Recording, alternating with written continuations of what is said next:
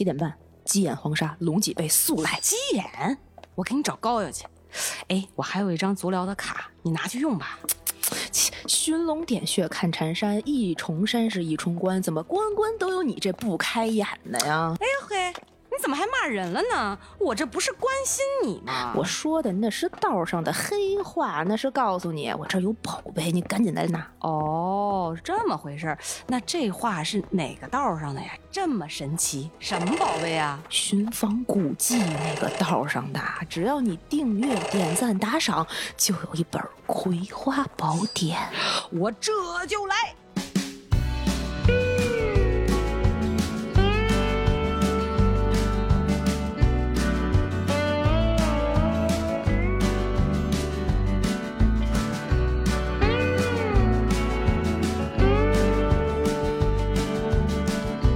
哈，大家好，这里是《葵花宝典》，我是主播小诗。我是主播娃娃呀。今天的开场好平常啊。对，为什么我们不敢就是在家造次自己的前面加 title 了呢？对，因为今天我们莅临了其他的一个，不不不能不能说啊，就是我们呃踏足了、 涉足了、挖掘了、开掘了。嗯，可以可 以开凿了一个新的地方，对，在自从我们有了这个这套新设备之后呢，我们的录音场地就四处变，带着设备各种炫耀。我们就去寻访很多名 胜。我们今天来到了一个新的这个场地，是我们今天为大家请来的嘉宾，对，是一个非常无法形容的人，因为 title 太多了。对，而且我觉得很很有才，全能，在我看来是这样。呃对是所以咱俩今天就带着设备是来拜访、求教。我们我对们吧这是来上香的。 我我们先让嘉宾跟大家说一个问个好吧。啊、大家好，我叫董鑫。董老师好，董老师好，哦我们那造次了，造次董了，导，董导，一般行业内就都叫董尊导称，董导，是个综艺节目的导演。对据据我们了解，对我们其实先先可以先聊一聊，就是您这个身份的这个这个事儿吧。我们还挺好奇的，因为大家看题目应该已经看到了啊。我们这一期企图寻访古迹来着， 对，我们要聊考古，对，聊一些就是不太能播的，但 是没想到一上来介绍这个咱们嘉宾的身份是一个综艺导演，但是之前就是我有为了请董哥来录这期节目的时嗯候，有简单的就是跟他沟通的时候有了解过，嗯，就董哥的专业是南开大学文博专业的。哇 当时我听到南开大学的时候，我就嗯已经惊掉下，我觉得因为对于我这种学渣来说啊，嗯嗯南开大学遥不可及，啊是吗？又是一个文博专业，就在我们家我我妈厂对 面，但八是里台儿，白摊儿白摊儿，但是呢，我问了一个特别二的问题，你说我什么？什么是文博专业？就那俩字儿，我嗯当时在我脑子里就蒙住了。文博专业，就是对你把头靠在老吴的脖子那儿， 使劲的文脖子是吗？ 文博专业，正经点儿，后正来经一点儿后来呢，董哥就给我解释，嗯好，董哥自己来说吧，这个文博专业，对，给我们大家介绍一下对，呃，就是文物及博物馆学。文物及博物馆呃学。对，那这个跟考古专业有什么区别呀？呃，它考古这个词儿是一个比较大家说的多吧，但是其嗯实考古是一个特别庞杂的系统，嗯它有这个文物保护，有文物鉴定，嗯还有这个文物的管理，嗯包括文物的展出。嗯对，所以呢，从其实历史我在的那个叫叫历史学院，嗯它有历史学，有国际史专业，然后呢，我们学的这个呢叫文博专业，就是文物及博物馆学。嗯，它主要就是文物的鉴定、保护和博物馆展览。哦，就是人家挖出来，您这儿管后后端。呃，以前是分开的，以前的这个啊文保和这个考古是完全分开的，各干各的。嗯但是后来现在，尤其这次三星堆考古，嗯就非常明确的是文保和这个考古是二合一的，就是两个部门同时开始进入工作，这个很少。哦，明白了，这就等于说是咱们这个考古领域上的一个进步，他把保护就做到了前面。呃，对，以前主要是因为经费有限嘛， 所以我有那么多部门，大家都参与吧，不是人那么多，对吧？呃，举个例子来说吧，就是这个文物文文保这个事儿，就是比如说以前我们挖出来一个文物，嗯那大家可能第一件事儿，我先拿这个小刷子把它表面尘土刷干净，嗯我要尽快看到这个器物的本真的面貌。嗯当然，对于文保和文物保护来说呢，可能大家就会嘖更多的考虑这个泥土你要先附着一段时间，嗯因为泥土对于这个器物来说是有保护作用的。哦这个你马上就把上面的这个泥土给清干净之后，嗯其实对于器物的保保护是不利的。啊，对，所以有的时候你看到有人说我挖出来一个东西，马上拿小刷子刷的干干净净摆在你面前，那这个就是缺乏了缺少了这个文保专业人的介入。另外一个是你从这个器物挖出来之后，你扫掉的这个泥土本身也是非常非常珍贵的，有科学研究价值的。所以那个泥土也是要留下来，所以它不是说这个土咱就扔了、扬掉了，嗯这土也是留下来的。哦以前可能怎么说呢？以前咱们不会特别就没有文保或文文博这个专业参参与进去的时候呢，可能考古的时候，像咱以前就是民国时期咱们搞的那些考古，嗯挖出来之后，咱土就堆在旁边儿，我把器物带走了，嗯土就扔那儿不要了。嗯但其实近几年的保护都是把这个整个泥土也是拿包装好，然后像有身份，每个泥土上面都要做身份证或者做个户口本儿给他。哦这一包土，呃，它是在哪儿挖的？哪个土层？第几层？嗯嗯哪天挖的？是由哪个经手人员把它挖出来的？然后这个土里头，我就放在这儿。它现在都有一个特别大的这种存储仓，嗯摆的像这个一一排一排货柜一样，哦一包一包泥土放的。对，接下来可能还有比如说研究动植物的，还有研嗯究古人类学的、古遗迹哦的、古微生物的，他们就可以随时，他们开了课题之后就可以随时来这儿调取这个土用。哦，所以对说这个专业不是说像我们字面理解的那种。对就我我一开始看到这个专业，我觉得就是哦，鉴定这个文物或者遗物，然后这种就是遗迹里面产出的这个遗物，然后加上去博物馆里面讲解啊，这对这对种对的。对对，你 你跟我您完之说后的那个前半段叫文物买卖，后半段叫做博物馆讲解员。对，你跟跟我跟说我完之后，们我本之前来觉得是拍卖的 系列的， 就就是那种的哦，就那个。但是你看，董哥现在就一开场上来就这么专业的这个，就知道这个、嗯就这就个学大的家专刚业才听到的所有一段，只能听见我们俩说哦哦哦哦，但是你知道，就在前面我就是，啊 哦，就是一些好盲流啊，而且而且你知道吗？吗？刚才那一段说完之后，我突然就明白了我人生中的一个问题：什么呀？为什么我的植物从一个盆儿移到另外一个盆儿就会死？因为我是把那根儿拔出来的，我把那个土啊都刷干净。 你这瞎掰你！你知道那植物学家颜面何在呀、就我们家就缺少让植物学家能够停留的空隙。好，然后这董哥刚才说说回完来啊文博专业，然后零四年就毕业了嘛。嗯，对，毕业之后，刚才就说去电视台工作了，嗯是在从等于天津上的学，然后电视台首先是去了，南京电视南京台电视，台后来去的江苏电视台。怎么会从天津跑到南京呢？对，当时是南京正好搞一个活动，叫明城会。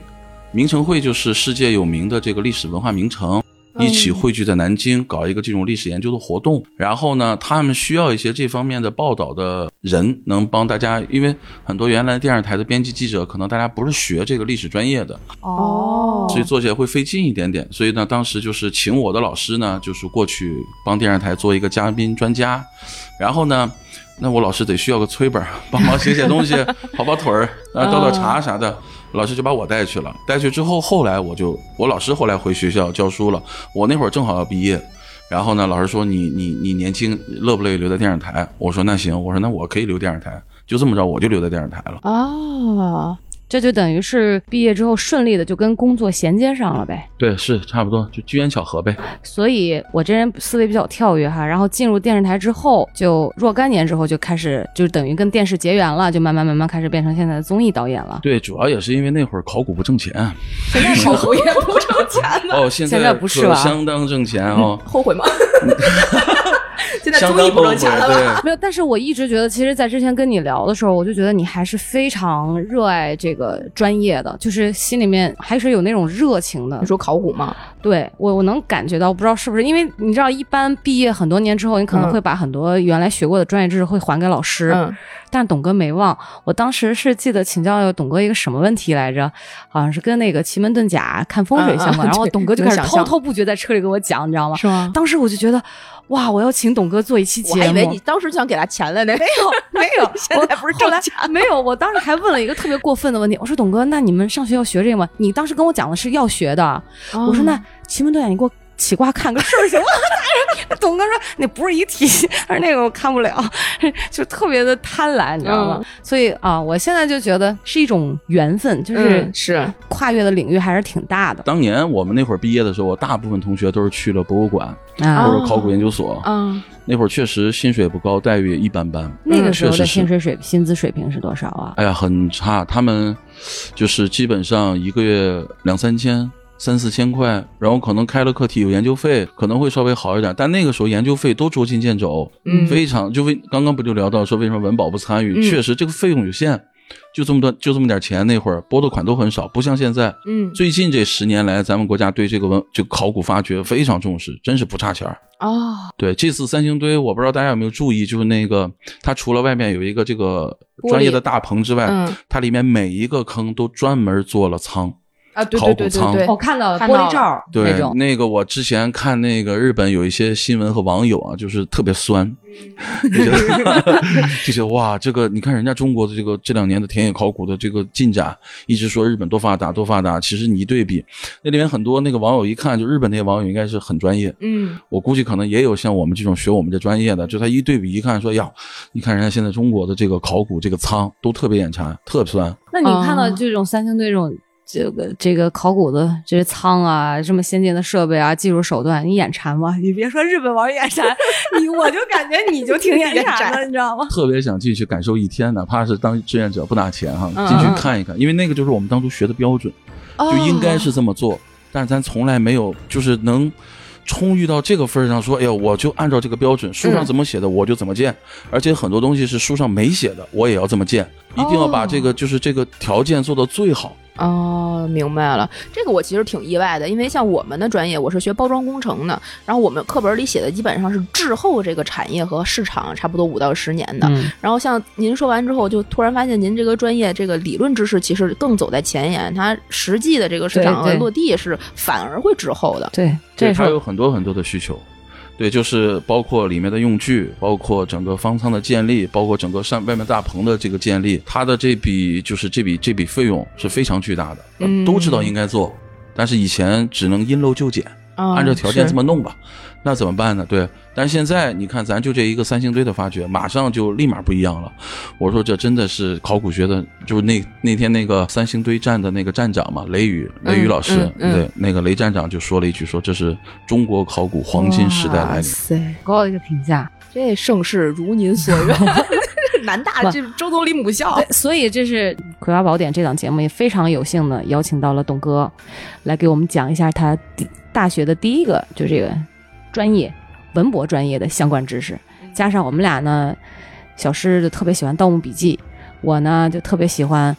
迷信占卜， 就是就是跟古迹相关的一些东西，比如《山海经》啊之类的。我先强调一下，文博专业跟《盗墓笔记》和《奇门遁甲》是没关系的。所以我们互补，我发现所以我要引出来的就是说，太好奇了，我们总有好奇心，想要挖一些什么。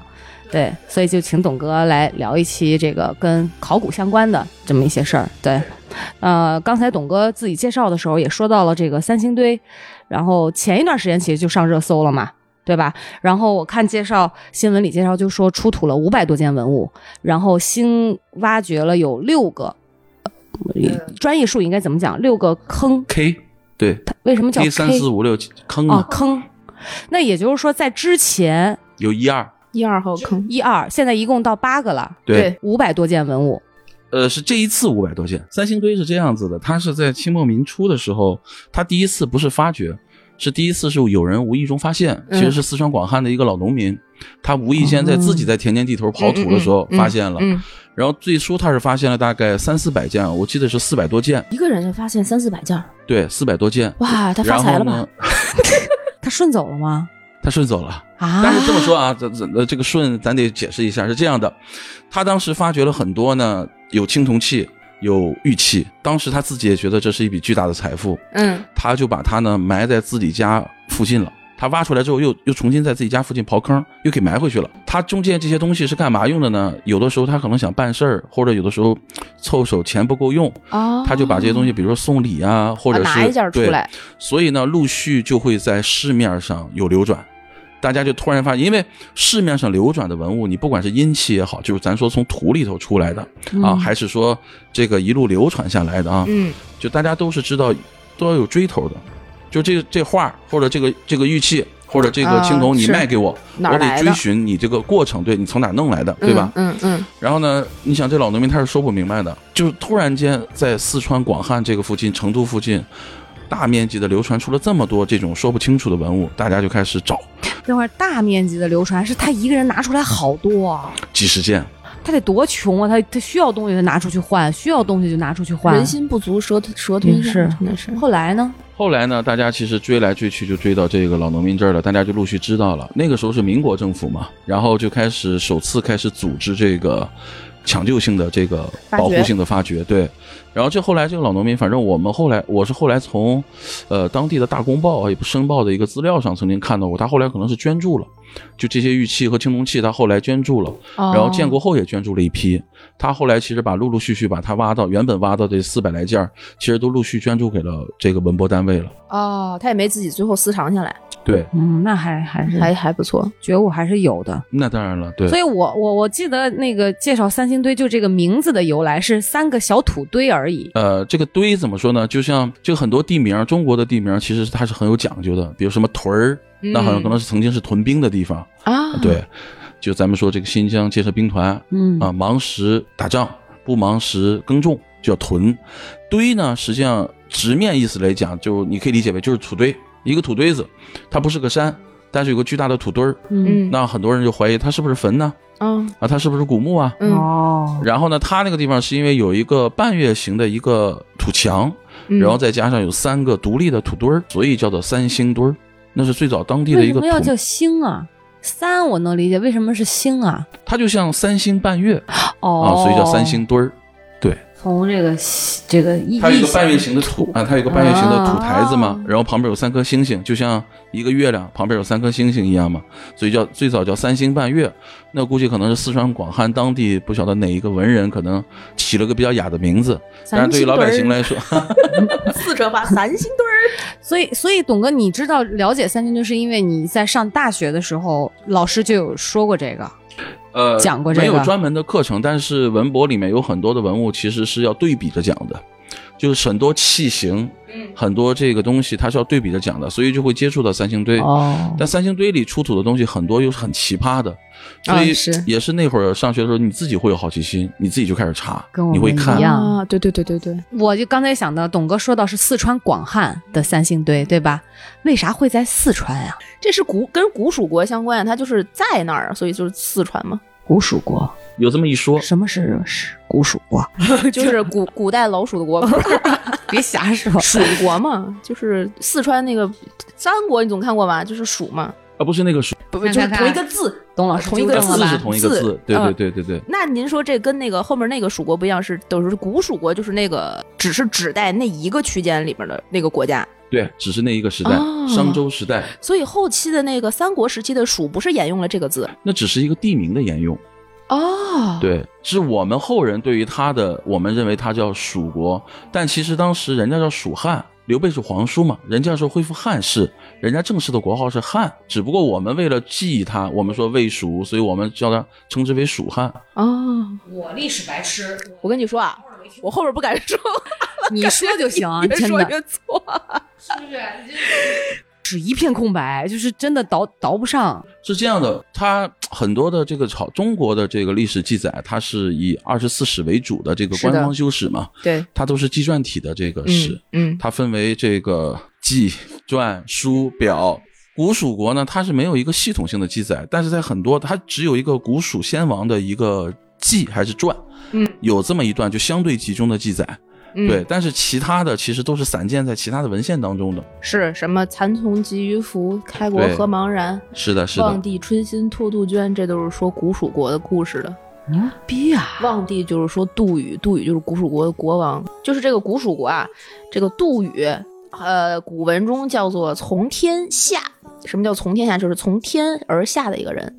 这个从天而下的一个人呢，娶了当时这个古蜀国的应该是哪个姓氏的一个女皇，他们两个结合后面发发展出来的这个蜀国、古蜀国的这个文明。这个杜宇为什么就是从天下呢？就是号称他可能是从中原文明而来的，他从中原文明而来，带来了很多这个农耕的技术，使当时的这个古蜀国慢慢慢慢发展起来，变成了一个有农耕文明可以种植，然后可以自给自足的这样一个更够更能够庞大的这样一个氏族，所以他才诞生了后来的这个蜀王。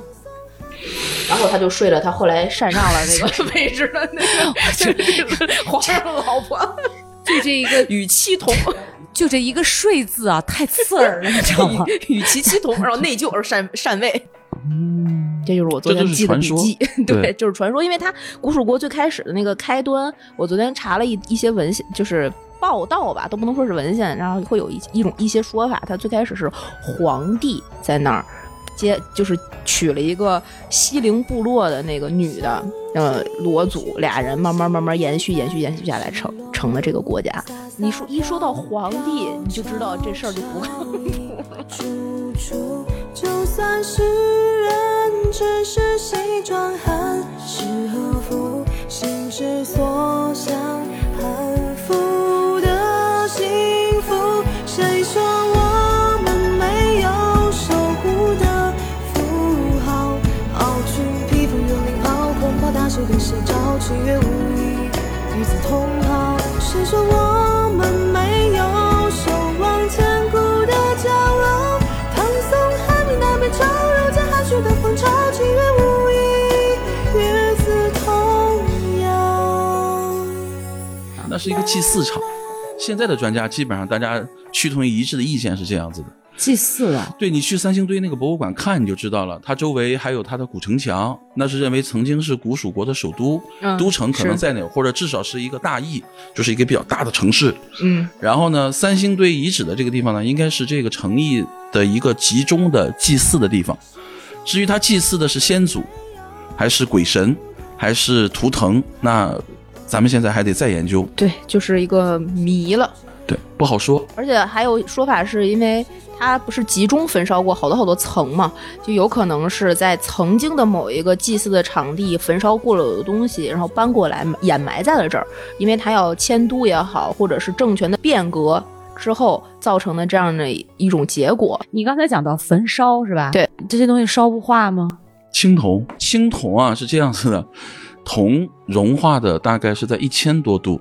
你对，正常的木柴，就我们正常祭祀的点火烧，大概最高就七八百度，对，青铜器是不会融化的，对。黄金更不可能。黄金会软，手工锻造的时候，你做首饰，如果是黄金的、纯金的，然后你拿那个火烧一下的话，它可以被你锻造成其他的样子，但是你不可能把它融成水儿，然后再浇铸，这是嗯不不行的。呃，按照商周时期的这个生产工艺来说，它必是浇铸，很难锻造。但这里面有一个技术上的 bug 点是在什么？啊之前一二号坑出的东西呢，也曾经在日本巡展过，是日本的很多这方面的专家也曾经专门研究过，因为铜器是这样的，咱们说的青铜器实际嗯是一种合金，嗯，是三星堆的合金又跟其他任何地方的合金不一样，不一样。三星堆的合金里面是含磷的，对，而这个磷大概是在一一六几几年，就是才我们才才有人类才发现了磷这种元素啊。自然界中虽然一直有，但人类第一次发现磷是一六几几年，也就是说三星堆这个至少领先它三千年以上。嗯我的天它呐，能够提取出磷元素，而且有意的把它加到铜的合金当中去，锻造出了这个呃不是锻造，对不起啊，就是铸造出了这个三星堆的青铜器。嗯而现在的问题是在于这儿，青铜的这个它即使是融了融化了之后，它我们说的这个合金铜溶液，嗯它的流的速度非常快，嗯，所以你看到三星堆里的，包括它的神树，包括它的一些特别精巧的这种这种制品，它如果是铸造的话，嗯它在那些特别细节的地方，它铜溶液是流不进去的，它可能就已经凝固了。啊，所以按照我们即使是按照现在的工艺，按照日本的这种制作工艺，如果我们是铸造，嗯它的那种就特别细节的指甲缝。啊，对，啊，特别细节的小手指头、嗯啊，包括一些这个呃，像那个桐树上面树枝子、对鸟的小羽毛那些地方，它铜液根本就进不去。如果我们现代人来制造这个东西的话，我嗯们现代工艺一定是锻造，它才可能完成这么细致的工艺。那大家共同的疑问就来了：对，那个时候的人肯定锻造是不会的，他只能铸造。他怎么保证这个铜溶液能够顺利的流到这些细枝末节的地方去？是我我觉得肯定不会，现在我们都不敢说了。那个时候的人肯定不会，那肯定不会。人把东西拿你面前来了，咱们是肯定不会。那个时候最正常的理解就是什么呢？就是你看后来的这个商代，就是这个原来李济先生领导的这个安阳的殷墟遗址的发掘，嗯出土的、嗯嗯都是大的尊，呃对，司母大方鼎，对对大对尊大鼎嗯都豁大豁大的就，它没有那么多细节。它很难有细节，最多的是内部的文字和外部的纹饰。嗯可能会有一些细节，但不会细节到像这种神树，包括那个两米多的那个大立人、青铜立人，嗯嗯那上面服饰的细节，这非常精巧。啊，这其实也就是为什么我们现在三星堆这么神秘的一个对原因之一，就是我们现在没有办法理解它的很多成因，包括它很多揣这测都个揣测不了。对它出土的青铜器上面还会有一些，比如说需要修补的东西，都是后面后期再去修补的，也都是没有办法理解它到底怎么能够在一个窟窿上面再补一块青铜上去的。三星堆的奇妙之处啊，它是有三个点是大家都特别不能理解的。嗯，第一个点，我们说买彩票，嗯就是你命好到与神同在，嗯你都没有这么好的命，就相当于说爷爷在一个彩票站拿一串数字买了个彩票，中了五百万。嗯后面呢，爸爸又在同一个彩票站，嗯用同一组数字，在几十年后又买了一注彩票，又中了五千万。嗯，到了孙子辈儿呢，拿了个彩票，同一个彩票站，咱们再买， 咱们中的就不是五百万、五千万了，咱的中了是一盒子彩票，而且这一盒子每一个都是中奖彩票。哇哎塞我觉得就可以这么理解，就是这三星堆里每一个都是这种感对，因为这次一世的之宝三四五六七八号坑都是在原本一二号坑的旁边，嗯相距非常近，就原来在它的展示厅底下，嗯它是因为旁边的一个开掘沟，因为那个三号坑的一个边边角角，正好出了那个展示大厅在地下的部分，它那个开的那个它那个探沟开进去之后，正好探到了那个角，嗯，然后正好那个角上埋了一个大口尊，直接是一个青铜器。就直接发现了，所以才发现了三号坑，进而在那附近开始发现了四五六，往后发现了。哇，哦。这个对，所以我说这个真的就是好像都是那种意外发现哈，意外发掘。所以为什么这次咱们这个三星堆的发掘，日本、韩国，还有好多欧美的这个考古学家都酸得要命，就是眼红得不得了天啊，就说这已经开采 过了，发掘过了，都已经办成博物馆了，来了多少人展览了，接着挖，咱又挖出这么多 哇塞哎，我刚才第二个问题我还没有问嗯董你哥，说就是像这么多的东西，它得深地下多少米啊？大口尊大概一点三到一点四米左右吧。就是这个，我们比就是地下一点挖挖掘到一点三米就有它，你这个问的我就不会答了。就我 就我的等于意思说，，我们的文物这次埋发在掘地下多深层它的是大它概是什么分样？层啊，它是对分层，大概呃我们这么说吧，它分几层这个土壤，第一个大概地下大概十公分左右，我们正常是不会取土的，就它没有意义，因嗯为那个污染会很严重。是嗯啊，十公分左右是大家是不取土的。接下来往下深入，嗯，深入呢，它就会让按年代分层。嗯所以为什么说这个大口村一开始还炒了那个当时就第一代就八十年代就是当时来负责三星堆发掘的那个嗯啊专家亲自来验证这个是不是大口尊这个事儿。对他有的时候呢还有宋代层，还有唐代层，它很多。嗯那么这个尊的出土，它就会出现一个问题，就是我们大家不知道这个器物出来之后，它刚露了一个小头儿，它如果是宋代层出来的，那就很尴尬，你就没法确认它应该是我们跟之前的三星堆的出土的那个是同一个年哦代，那么你就要继续发掘，大概它是在发掘层面下大概一点三到一点四米左右。就出现了这个大口尊，埋的其实还是比较浅的，嗯，可只能直白的可以这么理解，埋的再不往深下。还有东西吧？应该有三星堆基本上都是三层，三层层对，往往第一层从通过一二三号坑来看的话，第一层往往都是象牙，啊哦，第二层基本是青铜，嗯，嗯，第三层一般是玉和海贝海比贝较多，对。哦，明白了而。且三星堆的海贝也很有意思啊，三星堆的海贝经我们的专家检测，它应该是来自于印度洋的，印度洋那对离得我们好远呀，打南边来的，它南边来了来了个个喇喇嘛，嘛，北边手里这有两个塔手嘛。 手里提着五 斤了，哦哦，打南边来的，那这个是跟就贝壳呗，就吃的嘎啦壳呗。那个时候海贝应该是古钱币的作用吧？有可能是古钱币，但不能确认。啊，对，因为中国确实有这个传统，就是用贝来做这钱个对换。对一般等价物嘛，哇就是我们说的货币。说到有有那个呃贝哈，呃黄金是在哪一层啊？黄金是这样子那个的，金饰的面具啊什么的，呃，它是一二号坑原本出土的是一个金杖嘛，对是一根金杖，里面是木头，嗯外边包着这个金。金哦，呃，它的这个东西是跟这个呃青铜、嗯象牙，它是夹在中间的，就在一二层过渡那个区域，就是它的就在一二号坑嗯出土的是这个金权杖。嗯这个军权杖，其实我觉得我倒是推荐很多朋友，如果你有兴趣啊，了、嗯你喜欢三星堆，真的可以去看看这个金权杖。怎么啊，了它呢？特别在哪儿呢？第一个，中国古代权杖不是权力的象征，是神的象征吗？都不是。这个只有在古巴比伦、古埃及的文化系统里是，哦我们对所我们拿着不权用杖，啊对我们是鼎。对你如果是君王铸九鼎，九鼎代表的是你统治九州，你是华夏之主。是，对，这是中原文化里，在这个三星堆这个位置出现了一根权杖，首先这个是绝无仅有的。第二，它这个权杖表面嗯零点二毫米的黄金包层，嗯这个有多难哈？因为我之前在在江宁、南京、江苏江宁那边有一个这个叫做铂金铂嗯金制品厂，啊它的这个工人啊，怎么锻炼他做这个铂金啊？嗯因为铂金它可以压制，但手工的更难。嗯那他的那个年代就是三星堆年代，一定是手制嘛。嗯嗯嗯老师傅是怎么练呢？拿一根蜡烛摆在自己的面前，嗯用嘴轻轻的吹，嗯要保证这个蜡头的蜡烛的火苗呢冲一个方向不抖，但蜡烛又不灭。哦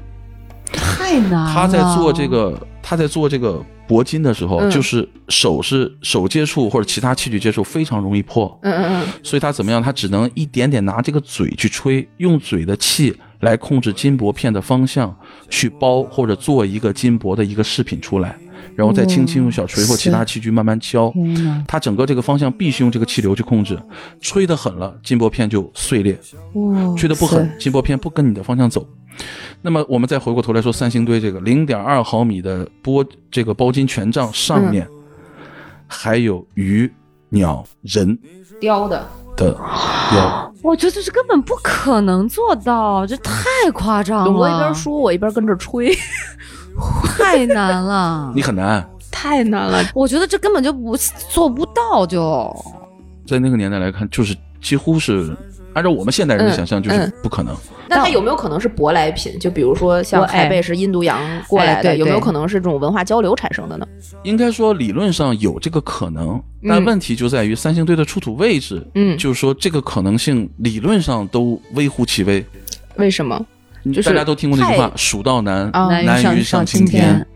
是古蜀国那个年代在商周时期，对，大概公元前一一一二零零年前后吧。是的，是的，是的，公是的。元前哦，公元前我就的妈呀！嗯当时秦代想要这个秦国想要兼并蜀国的时候呢，就是因为没有办法进入这个古蜀国，嗯然后呢就跟这个蜀国的国王说呀，这个秦惠王说呀，我们这儿啊有一个铁牛，他可以他在铁牛后面屁股后面呢搁了五坨金子，说我们这个铁牛呢可以拉金使，我把这个牛送给你，但是呢我们这牛运不过去，然后古这个古蜀国这国王呢就有病，他就说我操。铁牛拉金使，我得要。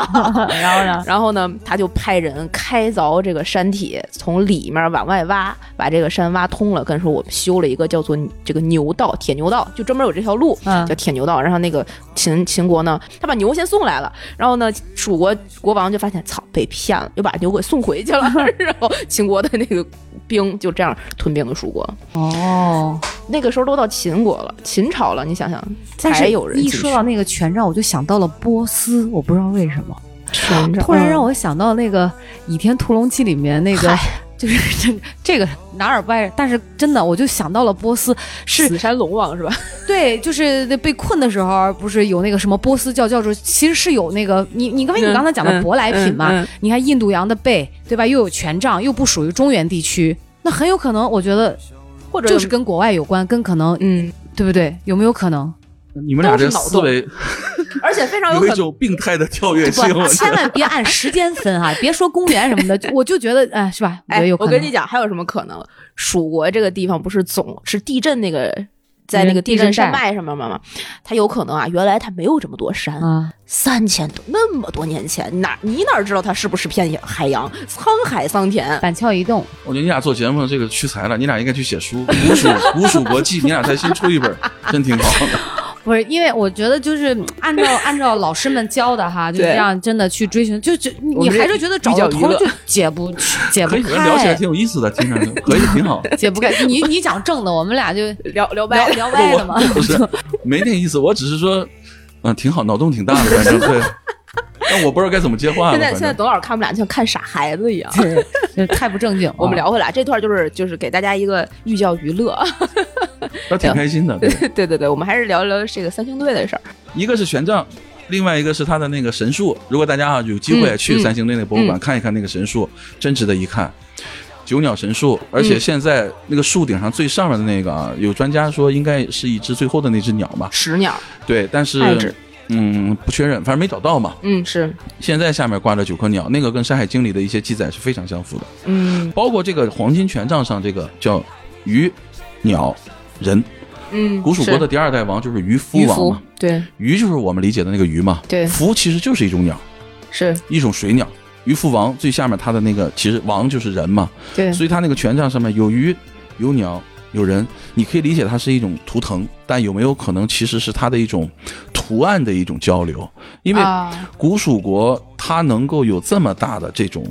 就是这么大的祭祀场，嗯能产生这么多的青铜器，嗯说明它的文明已经，尤其它的制作文明已经达高度到了文明一定的高度了，嗯高度了，对吧？嗯我们且不说那个年代啊，就咱们现在这个年代，嗯，咱们试试看啊，咱们一点语言文字都没有，大家不交流，咱嗯弄一百个人过来，咱铸这个青铜器，你试试看能行吗？别说别说没有语言文字了，刚才我们都是用语言文字交流，不还是大 家对，讲你都不知道我们在干什么。对，所以它一非定常有难它的交流方式，可是现在没有文字没发有现文字，对，但是这个鱼鸟。人的这个权杖，它有没有可能是另外一种人类的沟通方式？就像就是刘慈欣老师写的那个嗯《三体》三里面三啊体，他的那个《三体》的那个所谓的主，他是理解不了人类的这种撒谎或者人类的战略对的。对对，他们是靠意识交流的，他们是没有语言的欺骗性的。对，人家直接通脑电波，对，所以他们的沟交流沟通方式很有可能跟我们今天是完全不一样的。那他的交流沟流方式有可能是什么？这么说吧，从专业上来讲，还有可能应该还是语言文字，也有可能对我们暂时没没发现。嗯但是我觉得很多喜欢这段历史的啊，像你们这样的，嗯嗯嗯我觉得大家不妨有一些想象力，是说不定写了另外一本《三体》呢。我好这呀，不，我真的就觉得，如果用我们的这个现在都理解不了的这事儿，就包括专家们哈、都嗯推测不出来的，我就比较相信，要么就是神造的，要么就是外星人造的，反正就不是人类能造出来的。我有一个疑问，那我们怎么越活越退步，越活越抽抽呢？明明科技在进步啊！谁说时间是线性的？为什么往前就是进步呢？对吧？这咱俩聊过，是，时间不一定是线性发展的，它非常有可能是一个螺旋的，或者是任何一个就是呃曲面的。你可能在时间呢，现在是在一个凹点上，对，对吧？而且很有可能宇宙根本不存在，嗯，怎么聊到脑这儿洞嘛。 我我提说回来，我有一个提一个问题，就是这个三星堆的这个在中国的文明里面的这个时期，较于国外，就比如说这个您刚才提到的巴比伦什么，它大概是在一个什么样的时期的文明？就是国外的，就除了中国之外，还有哪些文明是跟它同时期的呀？他大概呃最新的这个碳十四的鉴定这一批三星堆的这个嗯柱，应该是公元前大概一二零零年左右吧。现在测的是一一，大概九九年嗯到公元前一零七几年，嗯大概是这么一个区间。嗯这么一个区间，我们就会引发好多的。我先抛开你那个问题啊，嗯我们就会引发很多的联想，嗯，因为这段时期正好是商周的更迭的时间，是的，它嗯的这个历史时期是交汇的。对，所以就会有一个问题，就是这个在这个时间段内，商周更迭的时候，古蜀国这样一个区域里面出现了这么大面积的祭品，嗯，他们祭祀的是谁？啊，对啊，他们为什么要去祭祀？对啊是因为战争吗？是为逝去的亲人吗？嗯是为了自己的子弟兵在战场上被埋葬了吗？还是为了战前做一次祭祀性的动员？嗯，这个我们就不知道了。嗯所以这里面就会产生非常多的好玩的故事联想。对啊然后它和同时期的世界上的基本文明差不多，基本上就是四大古国的文明区域吧，嗯，就是古埃及、古印度、古巴比伦这个前后。嗯当然，这个交叠，因为大部分文明时期也都是我们目前推测的，哦，只能说目前推测的文明来看的话，跟四大古国的文明，包括这个幼发拉底河、底格里斯河的那个两河文明的嗯区嗯嗯域，基本上是能够去趋同的。哦，但这也只是目前碳十四的对土层或者器物的一个碳鉴定，嗯。它嗯不说百不敢说百分之百。哦，那其他这仨古文明同时期的，基本上已经都在发现文字了。就比如说那个，就周杰伦楔形那文歌儿字，啊对对对，就这种文字。那其实我们对古蜀，就是三星堆发现文字是有抱着很大期望。应该是有，但确实就是没发现，所以这是奇怪的地方。而且三星堆是一个是个大熔炉，熔你看它这炉里面有象牙、有贝壳、嗯有黄金、有青铜，嗯这次咱还发现疑似的丝绸，嗯，是对吧？布料制品。然后呢，这次为什么保留土层？是想看那个时候的植物、微生物和动物，它植物的种子跟现在有什么不一样？它能那时看候出草来籽吗？可以。你可以用水浮法，就是说简单点，就是把土放到水里头，草壳或者是种子会飘起来，嗯，我们是那个时候能看到它这几千年过去了，就还能有一些蛛丝马迹保有保留存在里面哈。有有保留有对有有有一本书叫做《独木圣经》，它就是专门讲这个呃各种植物的。曾经就有一个国外的，我具体是哪儿我不记得了，太久了没看。然后他就是在自己的花园里发现了一株完全不一样的植物，他就把那个植物挖掘出来了，送到了实验室，发现是很上千年以前的一个植物的种子，在碰巧在那个时间段符合了它生长的条件，碰巧被翻了起来，碰巧它就发芽了。五种复苏。对，是有这种我听可了能这性的个，说实话，我就浑身起鸡皮疙瘩，就是那种不而可且思我议哦嗯前。两天看了一个脑洞，这个跟三星堆没关系，我分享给你啊，就是说这个石油是恐龙的化石，慢慢慢慢慢慢变成的石油，然后哇这个石油呢又可以炼塑料，嗯塑料拿出来之后呢。做了一个塑料恐龙，所以我们玩的这个塑料恐龙就是恐龙本龙。 董哥一口水差点没喷出来，哦，脑洞很闭合。对，这个啊这是你知道这这个人的逻辑啊，真 你知 道我的这是在哪儿看的吗？哪里 微博上面有 一个，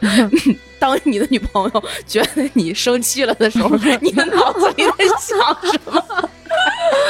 哎呦，我的天这！这不是我想的，不知道哪个死宅男想的，倒是自圆其说，这个很很成立吧？这是很成立。咱啊们哎呦我看见的这咱这话筒了吗？ 这是古怪古怪嗯古怪古怪。 Remember me for centuries. Mummified my teenage dreams. No, it's nothing wrong with me. The kids are all wrong. The stories are wrong. Heavy metal broke my heart. Come on, come on and let me in. Bruises on your thighs like my fingerprints. This is supposed to match the darkness that you felt. I never meant for you to fix yourself. Some legends are told, some turn to dust or to gold, but you will remember me, remember me for centuries. Just one mistake. 但但是我我还是我真的听你们俩说完，我会觉得有一点儿害怕，不是害害怕为什么就是就是起鸡皮疙瘩，就是那种神奇已经没有办法用语言去描述了，嗯，是因为它你你往前想的时候，你是想不到边儿的，就好像思考人生哲理，他永他那个想思考那个终极问题，嗯，你真的思考到其实是没有答案的，啊，对对对对对对是。真的没有答案的。对，思考本身这个过程就是答案了。对，然后要什么就答案所以我觉得这个呃这个遗遗迹遗物这个东西，我就越听越神奇。公元前以前来，我你刚才董哥在说的时候，我脑子里过了好多好多的问题，我觉得问出来又太幼稚，但是嗯你问问问问，我就喜欢听你问幼稚的问题，这是我最喜欢的一一个环节。比如说，我想就我还在你知道半个小时之前，董哥讲的那个土层分层嗯，鉴定是宋代的、什么元代的这些什么嗯乱七八糟，我想说怎么取这个土，我就想到了洛阳铲。 行行，这个问题就我觉得听众们会非常喜欢的。对，你这问这个吧洛阳铲长啥样啊？是我们现在平时那种小铲子吗？不是，呃，洛阳铲是真的是被这些盗墓类书籍现在变成了一 个大家好多人都很关注的事儿。对，它其实很普通，洛阳长铲啥样？你你你你用过吗？啊我以前用过你，铲过土吗？呃，它不是用来铲土的，它是用来探土的。对，它是个探土。那不就是个棍儿呗？那个叫洛阳棍儿啊。不是不是，它是一个圆形的，就是一个圆筒切一半儿，切然后一个圆，哦然后下去，然后带上土上来，你就敲几节儿，你就知道底下是什么样的土。然后见着红土就是有也有血尸，就不能 动也倒。是这样吗，龙哥？不是吧？从他的《盗墓笔记》学 来说，他说是对的是你精纠准正的一。下说法嘛。不，他说的基本上简单来说，就粗暴性的就是这么理解，没错，一点都没错。哦，是吗？哎呀，《对盗墓笔记》就是怕先不要大面积的开始挖，然后先要探测一下，对对吧？然后这洛阳铲的功能就是来看这个土层、这就是年看代、土样，看土土层，样。 对，对，因为它谁可以往下凿很深，它一节儿一节儿拧一根棍儿上去又凿一下，拧一根棍儿上去凿一下。拧一根棍儿，它那个你让那个董哥说到底什么 棍儿？我想听他说。哦，那你 讲吧 我。觉得他说的很快乐。 我也是第一次听到这种说法，我想听他 说。你一会儿把董哥鼻子给气歪了，你知道吗？董哥我一眼神杀死你。突然之间不好意思了。所以你说，你那个 铲，你不用这种表情干什么？那个铲子不是有把儿吗？那个把儿是分节儿的，它就像竹子一样，它中间可以拧。然后一就比如说你这个第一节儿是半米，然后你把这一节儿用一个凿子嘣嘣嘣嘣嘣嘣凿到地下了之后呢，发现不够长，怎么办呢？你再往上拧一个半米的，然后再嘣嘣嘣嘣嘣嘣往下 凿下去，你这个铲子不就能伸到一米了吗？然后伸到大概比如说三米、五米、十米的，然后再一节儿一节儿往上蹬。哦，然后你就知道十米以下那个土是什么样，然后拿狗一闻就知道里面有没有血尸。哦，会弄到十米以下这么深吗？先不说它这方法对不对，会基弄本到上很难。 哎，对，很对啊，我觉得不基太本上可很能难啊，对那那得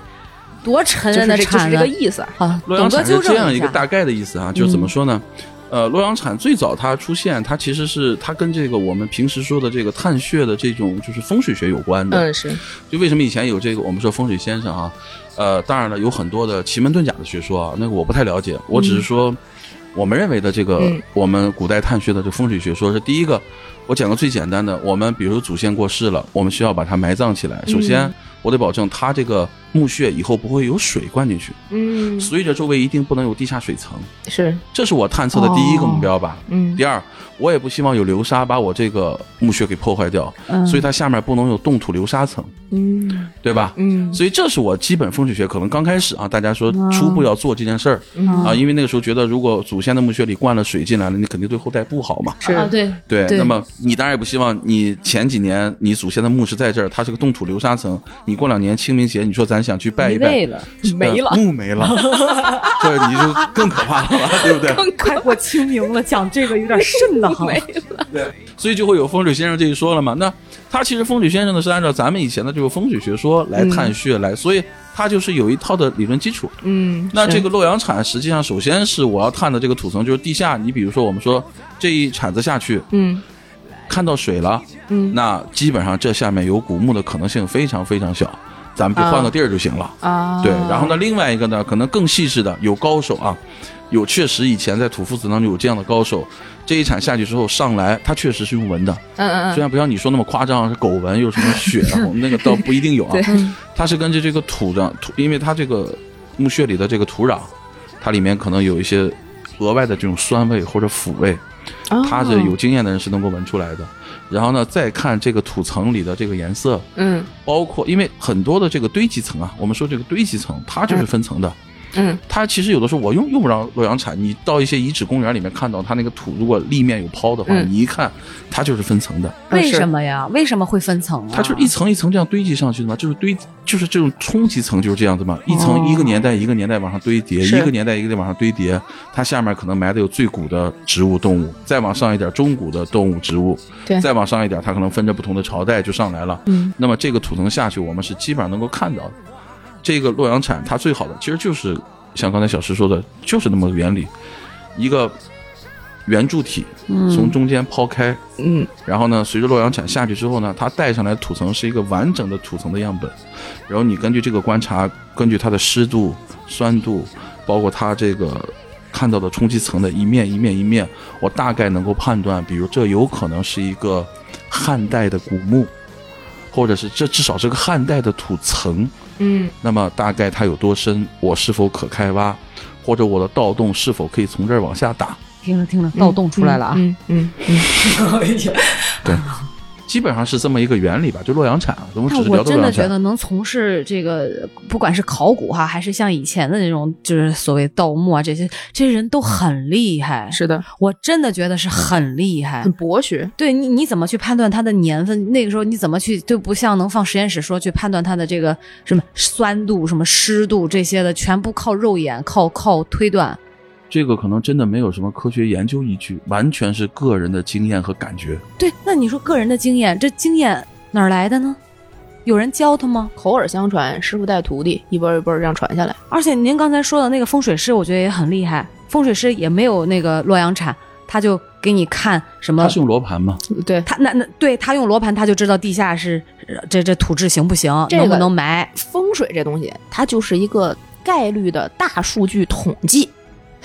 它通过千百年告诉你，山这样摆，水这样流，这地方就好。每个人都说它好，十个人、八个人、一万个人说它好的时候，所有人都信了它好。那他这个风水师看到这儿就说，那肯定原来有人信过它好，它里面肯定有东西。哎，你知道我这这个是这样哈，你要说现在这个风水是统计学，我会认同，嗯嗯但我不知道为什么，我就觉得搁古人嗯祖先那那那种啊，嗯就包括八卦这个，嗯我就觉得不是，嗯啊，我就觉得不是统计学，那非常有可能某一个人先创了八卦，然伏后羲呗。伏呃羲是不是人都两说着呢？现在不是，我觉得董哥已经不说话了，就看着我们俩在这儿胡说八道，一本正经的胡胡说说八八道。道， 我们有节目专门是用来胡说 命八理道的。学是大数据统统计计，学这是一定的。对，但是古代风水学，我认为是这样子的哈。嗯我的看法是，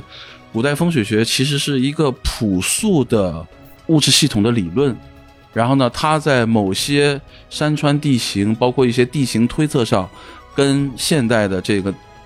这个地理学，它是有相印证的地方，嗯，它是相通的。嗯嗯嗯虽然它那一套完整系统来讲是不科学的，嗯但它在它的局部是有准确的地方的，嗯嗯包括比如说阴宅阴风，嗯，我们现在做建筑、做房屋也是尽量避免阴宅阴风这种事儿嘛，对，因为有阴风，家里人确实就是容易生病嘛。是的，所以他的这套朴素的这种物理逻辑，其实可能跟牛顿三大定律啊，跟我们现代的物理学、嗯或者是这个地理学是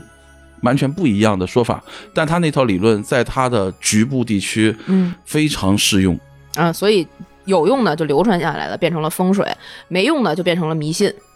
然后慢慢就被变成了糟粕，慢慢我们就破了糟粕。所以他应该还不是一个大数据统计的事儿，是命理吧？学是对。那命理学是，就是你基于风水后面所做的那些事儿，可能就是大数据统计了。然然后八卦吧，这个事儿，我是建议今后大家多从哲学的角度去理解它，咱就不要从风水和命理角度去理 解它。哲学八卦不应该是数学吗？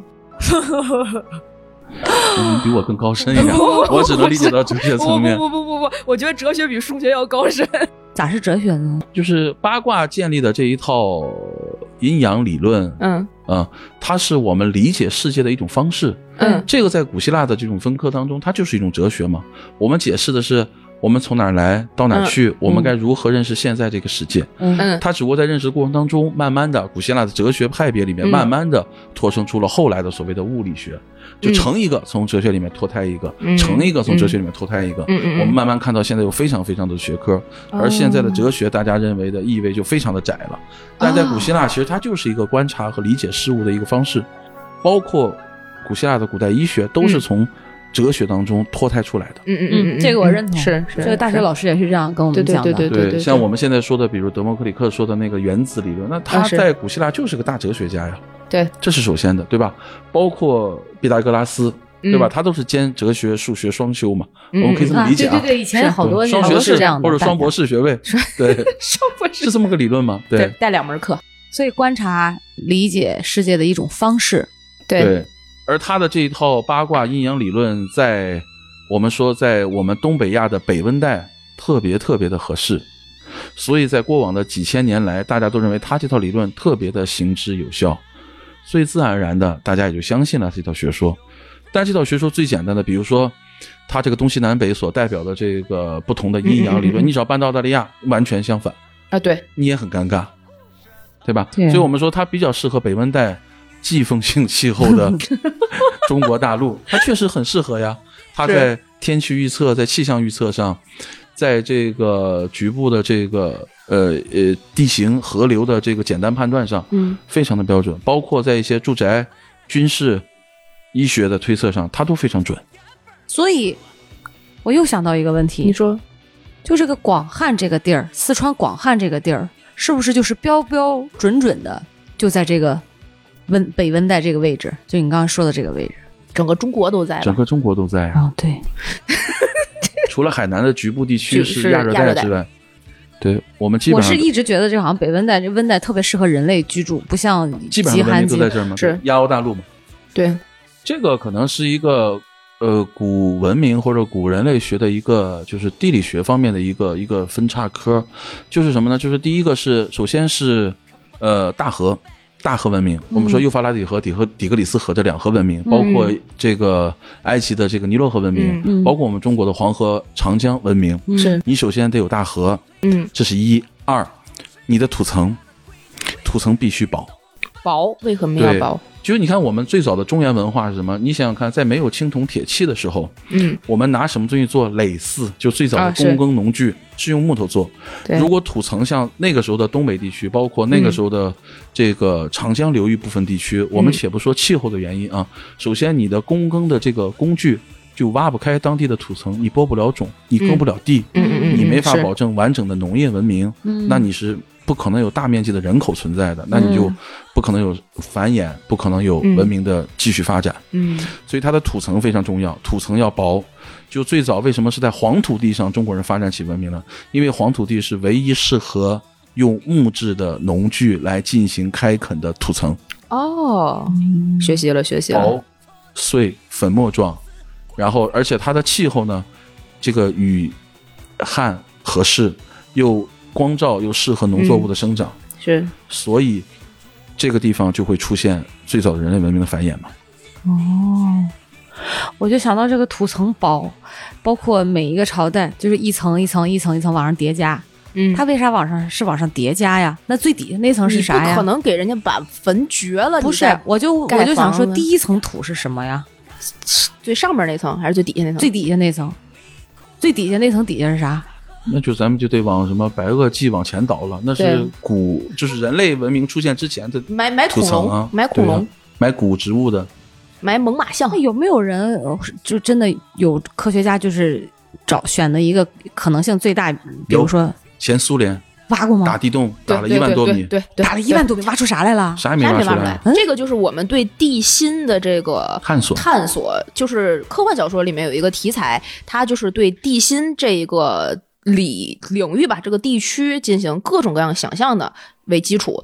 研发出来的这个科幻小说的这个体系，嗯，具体有什么著作我就不知道，因为我没读过。他就觉得这个地心里面可能有东西。我能问个问题吗？嗯就咱这个节目就是这么乱嘛，对，没关系，我们节目靠剪辑。就 想到哪儿聊哪儿是吧？那那你说这个这个土一层一层一层一层往上加，那土从哪儿来呀、 你这个问题大给风我刮来都问的，懵了。对，大风刮来，它也得有地儿刮吧？那那比如说，那比如说刮到我们中国这土多了，它可能从别的国家刮过来嘛，那别的地方的土是不是就少了大呀风？刮来是是说着玩的，就是这样的啊。我们说，第一个，我们在黄河流域的中国文明，在黄河流域部分，应该是由这个河水带来的这个土层，甚至它有可能带来的洪洪水，嗯的改道啊，等等等等，它是一年一年往上堆土的。嗯这个整个是黄河流域的冲积平原就是这么来的。嗯那么它一年一年冲积，一年一年冲积，它最早可能是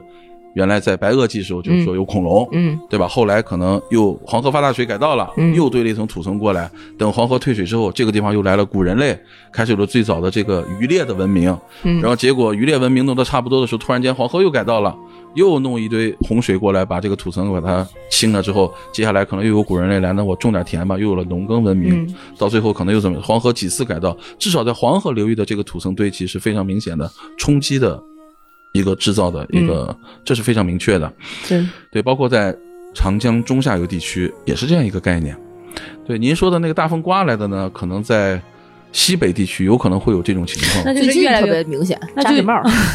内蒙那内蒙那旮沓，那就是越来越高呗，那土层那越来越高呗，要不然你还洛阳铲往下挖吗？只那能肯定说越来越厚。 对，啊，越来越厚。对，你就这样想啊，我给你举一个，太难，我就不容易理解这件事。我给你举一个特别你能理解的例子。现在中国很多地方都在干一件事儿，嗯叫做挖地铁。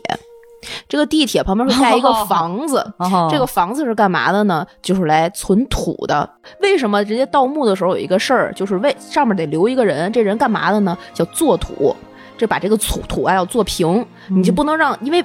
盗盗墓这个事儿不是一一蹴而就的，你不是挖一天就能挖出来这个坟的，嗯得挖好几天，特别是大墓。嗯，我我没挖过，啊， 我举报你。不是，这这都是三叔教我 的。然后呢，你挖完了之后，你挖完一天之后，你土肯定往上翻嘛，嗯，你就得把这土，你得有有地儿处理它呀。你一个嗯土堆儿，你远远一看这东西是干嘛的呀？这嗯底下肯定有人挖坑啊，你把它慢慢慢慢慢给它铺平。这个嗯人就是做土的这个人，懂了吧？哦，是小范围的这个土层的移植，大范围呢，你就可以各种这地质运动、火山爆发、地震啦、洪水啦，这不都会带来这个吗？但是董哥就这些，刚才我所问的问的这些乱七八糟的问题，甭管是地跟地理也有关的，还是各种气候啊什么的，这个是完全能够就是是有科学依据的，是百分百准确的。不能说百分百准确，是我们目前我们的科学知识认所范围内，认为它基本上是符合现嗯实的。但也许随着科学理论的突破，马上就全部颠覆掉了。对所以就是，其实我为什么会刚才问一堆乱七八糟的问题，是借由刚才董哥说的那个，嗯，就八卦也好，其实它是一个认知世界的一个方式，我们是啊了解世界、认知世界的一个方式。但说白了，我们有的时候会自认为我们现在看到的所有，包括我们的研究，会认为它是对的，相对来讲是准确的，或者是是对的，但实际上还是有可能。但是是这里不一面有定一的个习惯性工具或者是依赖性路径的问题，是嗯，就是有些地方你包括像古玛雅文明，这个包括一些这些文明吧，就是大家习惯性的依赖工具是不一样的。嗯就刚才说的这个数学工具，嗯，有的人是习惯于什么？有的人是习惯于十进制的依赖，嗯有的人是习惯十二进制的依赖，有的人习惯六十进制的依赖。嗯中国人呢是比较复杂的，嗯，首先在伏羲八卦这里面，这是个二进制依赖，对，对吧？那么中国人以前还曾经有过十六进制的依赖，我们说半斤八两嘛，是的，那时候对十六两是一斤嘛，有对十六进制的依赖。对，中国人也有十二进制的依赖，中对国人更有六十进制的依赖。是的，我们说一甲子是六十年这个纪年，对对，那么这个不同的数学工具的这个路径依赖，其实你引导出的最后的文明的成果是不一样的。啊是的对，所以在中国是比较复杂的。里栽扶桑树，随日出日落，朝朝暮暮。蟾蜍伴玉兔，广寒宫里住。月光倒映嫦娥的泪珠，神灵逐龙在祥云间飞舞。香火燃起心愿，静静道出。孩子啊，别再害怕，哪里要比人间还辉煌？孩子啊，去陪陪父亲吧，终有一在三星堆里面看出来，它也是一个比较复杂的。首先有青铜文明，这是肯定在的，嗯但它同时又富含着玉，就对古玉文明。嗯对，就是其实认为玉石值钱的国家并不多。嗯对，就是很多世界上很多国家不太认为说玉石是个值钱的东西，只有中国人对它确实太执着了。对，对玉石类的哈，所以这个玉石文明它也是存在的。第三个，它的这个耕织文明是在的，是的，就它里面有这个丝绸啊、布制对嗯品的这个东西，所以它也是一个非常复合的。关键它里面还有金饰品，它既有象征着商周时期的这种至尊的这种祭祀礼器，就是尊、嗯鼎这种东西，它同时又有。跟埃及和巴比伦、地中海、西亚文明非常像的权杖的这种象征性，嗯，所以它就是一个非常很庞大又很难以复理解的杂，就然感觉后包罗万象就。细思极恐嘛，越想越害怕。对呀、就是我刚才说的，你们俩聊的，我就觉得聊一一个点点都不用说多深入，你就感觉没有必要，会起鸡皮疙瘩那。就是那个三星堆，我这两天不是没事看新闻吗？有一天我女儿看到里面有一个那个纵目面具嘛，啊就是蚕仙纵目，就是那个眼睛凸出来大耳朵对那个，我就跟我女儿说， 我说你看，我说宝宝，你看这个像什么？我说它像不像那个千里眼顺风耳？然后我家女儿跟我说了个事儿，我家女儿说这不是千里眼顺风耳啊。我说那你觉得这个是什么？她说这不是一个人拿了个望远镜在观察地形吗？哇，用哦一句话把我讲下，我就后背后脊梁冷啊呃这一是激灵，你知道吗？哎呀，我说会不会是古蜀先民看到了某一种文明的人穿越回来了，确确实是在那拿着望远镜在观察地形，但他远远的看不清楚，所以他就把它雕成了一个纵目，就是嗯这样一个凸、啊凸眼的这样一个形状，就跟以前说西方人很多人看到他们没有骑兵嘛，所对以他们远远看到山头的骑兵，他们就叫半马半叫半人马，对对对，半人马，但其实就是骑兵坐在马上而已。啊但是是在那种夕阳夕照下，在山巅，呃如果是骑的兵往下冲的时候，你就以为是半人马。我家女儿给我讲完之后，把我也吓一跳。我说：“真的有是不是有可能？咱们现在来看，其实是手拿了一个望远镜，但那个古先民只是远远的看到了隐藏在那儿的特种士兵，所以他们只看到了纵目而已，眼睛凸出来可以看啊到非常远。我当时就把我吓一跳。有的时候是孩子的想象力和解读力，我觉得要比大人牛逼的很多。对，因为我们好像经历的太多，很多想象力就被禁锢住了。对，因为他没有什么牵连顺风耳这个说法，他也不知道什啊么对对蚕对仙对纵对目啊，什么啊他这不种知古道圣些，他完全不知道，他就直白的理解那就是一个望远镜，而且那可是个他说的是什么呢？他说的是爸爸，你玩的那个，我们家不是我媳妇儿买了个 VR 那个眼哦啊镜，眼天天戴着对那玩游戏嘛。嗯他说这不就是个头戴装备吗？哎，有可能哇。塞你看蜀国就是潮湿，蚊虫又多，你耳朵、眼睛都是需要保护的，都是眼儿，你怎么保护呢？你又能看见，那时候没有眼镜儿，你弄两个竹筒，嘣儿伸出来，虫子就进不去了，但是你又能看见外边儿。你弄两个罩儿把耳朵嘣儿伸出来，虫子就进不去了。对他那个面具也是，就看着耳朵有的也挺大，对然后眼睛也好像也也那啥，对，所以他那个大耳朵的部分，包括他这个纵目的部分，如果我们把它理解为是现代的一种头戴装备的话，我觉得也也反正有至可少能形象上还蛮贴近的，嗯说得通。所以那天他讲完之后，我就我也没我也没有跟他说具体应该是个什么说法，我认我说你说的对，啊，啊，对对我对，说你说我的们对，觉得也特别对好，说我得说对你说得你对继续分析，然后看那个面具，看那个权杖什么的，对。但是对觉得，我觉得作为一个专业的，就是就我我我不敢称专业，我只哇是说你学过，您是这个专业我只学专业过这很个多专了业而已。对，就是能有这样一个机会，绝对是百年一遇的，对真是百年一遇。有这么一个，就就面对这样一个巨大课题，我觉得这次三星堆的开掘，因为他从一九年底嘛，一九年大概十一二月份的时候，他就已经有这个三号坑的这个发掘了，他中间经过了一年多的筹备，哦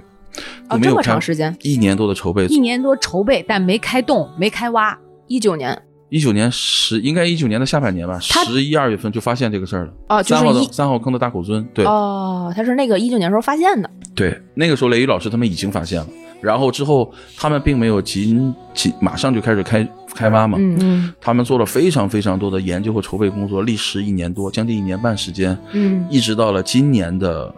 三月份觉得才时正机成式熟开了。始这个工作，所以这个筹备工作也包括建那个什么挡着的那个那个对，您可以简单跟我们说一啊下，都是筹备工作大筹备概工作都都有包括啥些什么吗？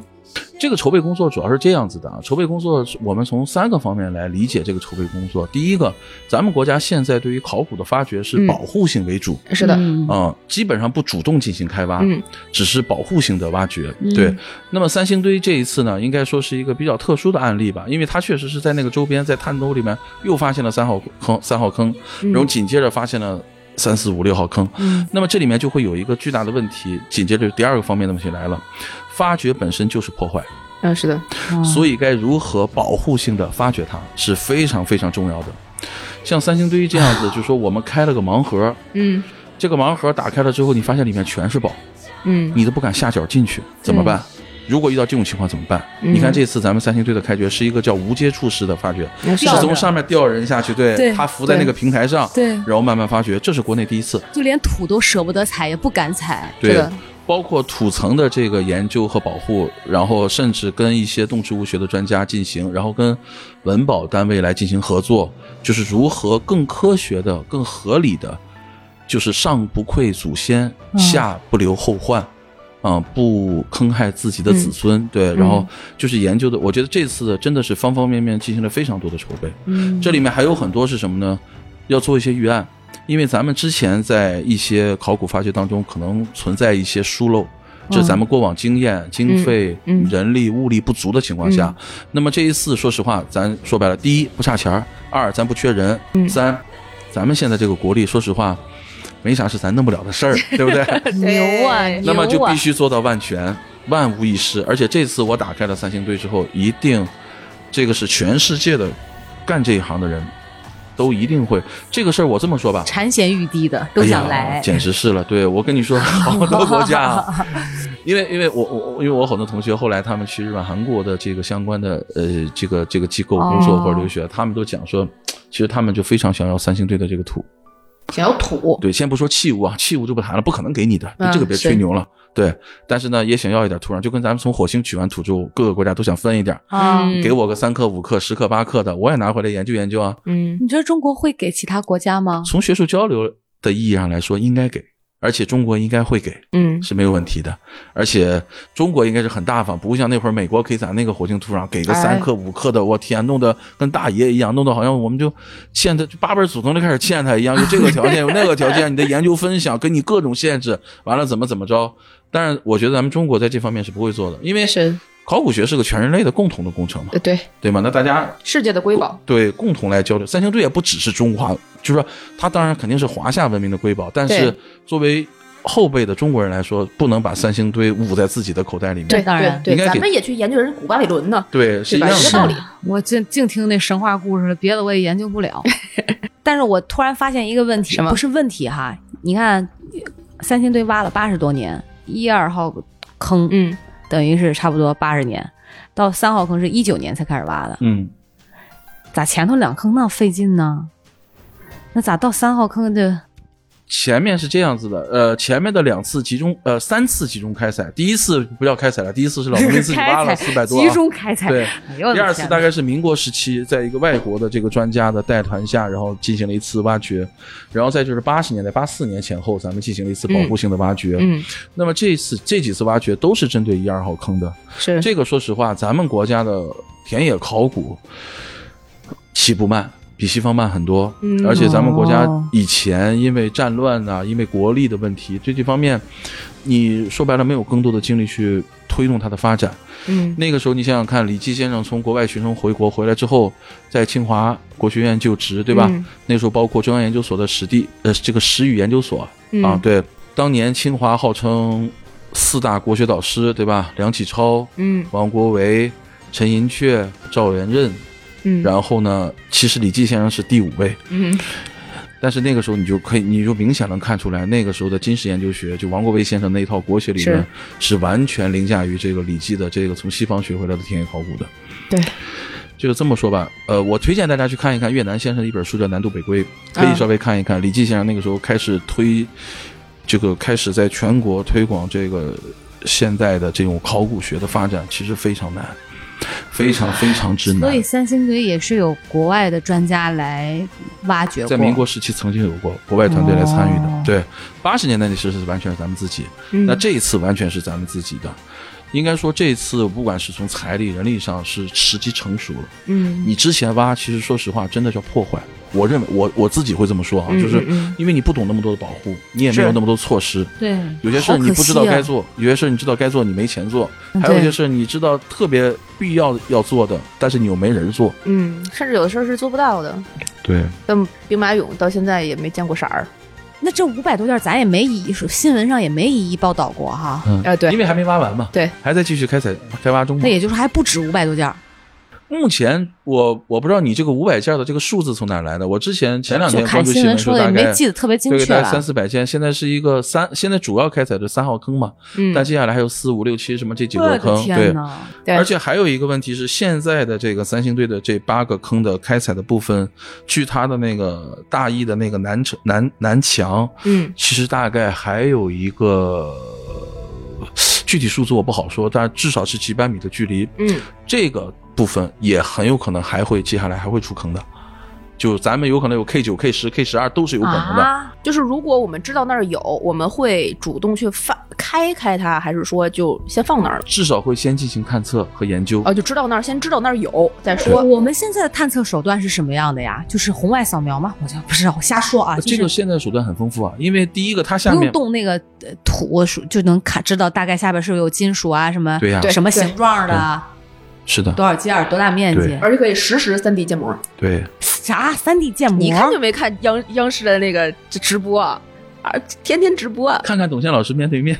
对，对哎呀他经常会说这个事信息量太儿，对。大了，是有直播对三 D 建模，几个坑几对个它坑。的大概的规模、方位、深度以及里面的基本的内容，可能是什么？对，会有一个非常精准的推测了，已经。对对，哇，太牛了！让国家强大真是太牛了。但是我估计今年到明年，可能这个工作还难以开展，因为主要还是针对这几个坑。是然后呢，这几个坑采开采完了，这只是说万里长征走完了第一步，嗯我感接下来还有大把的研究工作呢，是针对这些器物的研究，是的，包括土壤的研究、鉴定，那要耗时好多年。哇，这我就觉得三星堆是个什么风水宝地呀？底下藏了这么多宝贝，所以我其实特别天哪相信一个，嗯就我我这当然是完全一家之言哈，嗯没事儿，就是咱们在二零年、二一年这嗯就现在的情势下，我真的觉得三星堆是一个国运的另外一个的印证。是是？吧？啊咱们的老祖先给咱们留下了无穷无尽的宝贝，在这样一个关键时刻，他偶露峥嵘，就告诉你国运嗯有可能，对，我哭了，你知道吗？真的，哎，你真的是眼含热泪，哎，我这为就祖国的就昌盛而哭泣不。知道为什么，就是呃董哥刚才讲的这个，就哇，就觉得自己特别就是你幸一运，对你比，知道而吗？且特别好笑。就像你说的，这个三星堆咱都挖了八十五年了，今年还挖出这么多宝贝来。对，他就对在他这个时候出对来，。你再想想哇哦看，我同觉样得的日本，日本挖来挖去，挖来挖去，那年都造成大神的，你后来发现全是假的，韩国的学术造假，对吧？啊，对对，美国这现在的，咱就不说具体的事儿了，但是这现在就爆出来，二零二一年是应该是美国历史上死亡人数最多吧，三百五十多万嗯好像是，对吧？？对，咱们在忙乎啥呢？咱们在忙乎三星堆呢。这大伙那么多宝贝出来了，哎，真的就像那个有台提的那个艮土八运转离火九运，它是对一个过程。主精神文明、主向上的哦对这么 一个，对，，马上咱光们耀四方的这么个一个。大运要换到这这一步来了，葵花宝典就要火 了，哎呀，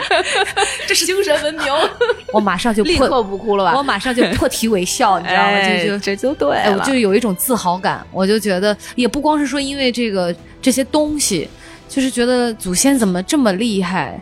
甚至你延展到再往全人类去想，我觉得这也是一个全人类的一个幸运，全世界里是的真是的，的它是一个很很好的一个跟古人对话接触的一个机会，去了解他。我以前看一本书啊，就是看《三体》有一段的时候啊，我流眼泪了。就是我觉得特别感动是什么呢？咱们一直认为咱们现在的这种互联网文明，嗯咱们的电脑的这个技工具手段，啊嗯咱们是特别超越以前古人的。嗯这是人类绝无仅有的文明高度。嗯当然，这说法肯定是没错，但我觉得《三体》里面有一段是什么呢？是当时电脑的这个运作机制从数学原理上来讲，但我因为是文科生嘛，不敢瞎说，我可能认为它是一个二进制零和啊一的这样一个组合嘛，零和一是这样的对。对，然后呢去进行，但是在《三体》里面就有一段用人肉呃宇秦飞王门那个对，对用他的士兵来做了一个巨大的阵，那对其实就是一台大人肉电脑，对，来进行推测和预算。是的，对这个日日落这个这个进进行对推算嘛。所以说，我觉得对这些古文明，那天我这不是跟你谈的这个事儿嘛，就是嗯你对于这些文明的触碰和接触，你得抱着特别大的这种尊重和敬敬畏之畏心心理。对对，你会发现这些文明，包括咱们之前很多我们认为特别不靠谱的想象，嗯，它很有可能都是真的，而且嗯是甚的至是完全超乎你后代人的想象。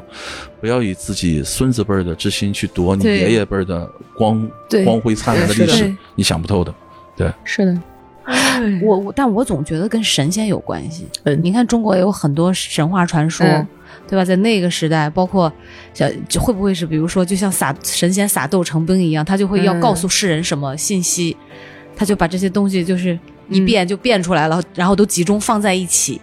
也不是没有这种可能啊。是。这个跟神仙相关的这个事儿啊，你估计就要开始聊《山海经》啊，七对七八我八了。其实对这些就很好奇。这个呢，咱们放下一期。这一期节目的时长呢，已经差不多了，我们下一期接着聊。咱们好还啊这个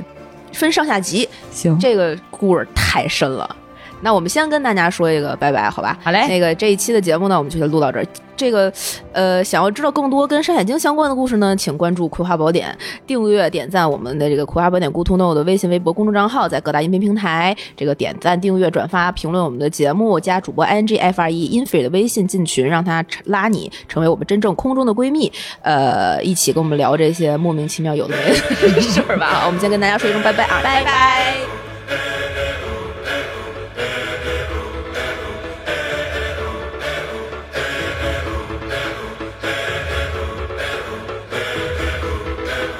I was left to my own devices. Many days fell away with nothing to show,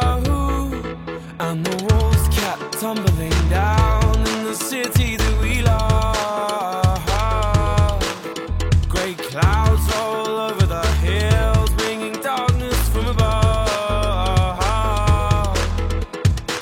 But if you close your eyes, does it almost feel like nothing changed at all? And if you close your eyes, does it almost feel like you've been here before? How am I gonna be an optimist about this? How am I gonna be an optimist about this? We were caught up and lost in all of our vices.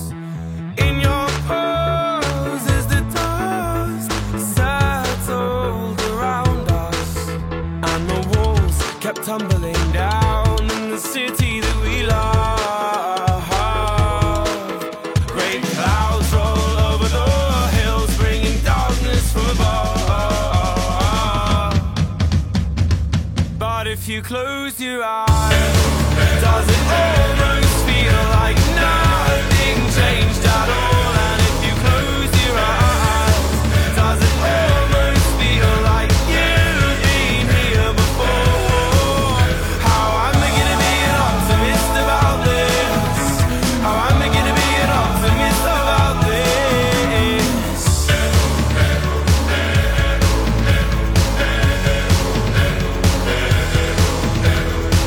Where do we begin? The rubble or our sins? Oh, oh, where do we begin? The rubble or our sins? And the walls kept tumbling down in the city that we love. Great clouds roll over the hills, bringing darkness from us. But if you close your eyes, does it almost feel like nothing changed at all? Oh,